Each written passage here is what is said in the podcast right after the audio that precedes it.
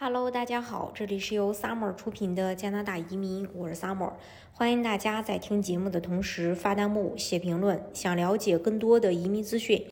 可以看专辑的介绍加我，或者是听置顶的音频加我，或者是私信我，或者是在节目的下方留言。受疫情的影响，为了维护本国人民的生命安全，很多国家都在限制出入境。那如果你有家人在加拿大，或许呢，可以免除冠状病毒相关的旅行限制，你甚至可能被允许与加拿大临时居民身份的家人团聚。但所有来加拿大的呃非必要旅客都必须要遵守呃这个新冠病毒有关的公共卫生设措施。那当你到达边境的时候，你需要出示阴性的新冠检测结果。在你拜访加拿大家人之前，你需要隔离十四天。出于人道主义同情的原因，呃，这个政策有一定的灵活性，但是呢，你必须向边境官员官员呢出示你的隔离计划，显示你入境后的住所以及你打算如何获取必需物品，例如食物、杂货和药品。如果您是坐飞机入境加拿大，则需要在政府指定的酒店里等待。呃，这个新冠的测试结果最多可能需要三天的时间，并且预订酒店的费用是不予退还的。如果您是加拿大公民或永久居民的直系亲属，并且希望来到加拿大和家人团聚，则必须计划在加拿大停留十五天或更长的时间。如果你计划入境时间少于十五天，则必须有非入境不可的原因。直系亲属是指。呃，以下关系的一种，比如配偶或普通伴侣、受抚养的子女、受抚养子女的未成年子女、父母和继父母、监护人或家教。如果你是加拿大公民或永久居民的大家庭成员，则您应该满足跟直系亲属一样的要求。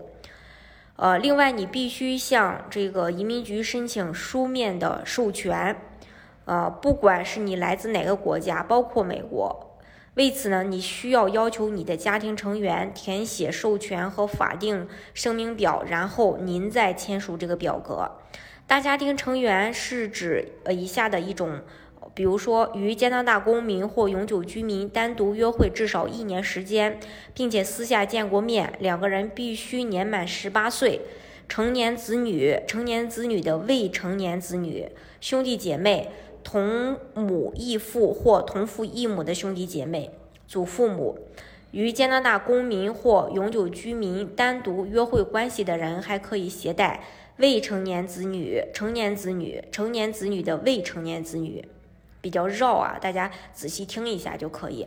如果你在加拿大，呃，这个家人的身份是邻居。只要您是他们的直系亲属，仍然可以入境跟他们团聚，但必须证明你的入境目的是非随意性的。例如，你入境是为了跟配偶或普通法伴侣生活在一起，而不是为了旅游娱乐。如果你是从美国入境加拿大，则不需要申请书面授权授权信；但如果你是从除美国以外任意一个国家入境加拿大，则需要申请书面授权信。这是目前入境加拿大的一些呃相关的内容。当然，移民加拿大的方式呢有很多，像技术类移民啊啊，技术类的雇主担保呀，紧缺职业的呀，联邦技术呀，联邦经验类呀，自雇移民啊，创业移民等等，总有一款呢肯定是适合你的。今天的节目呢，就给大家分享到这里。如果大家想具体的了解加拿大的移民政策的话，欢迎大家看专辑的介绍，加我，或者是在节目的下方留言，或者是听置顶的音频加我，或者是私信我。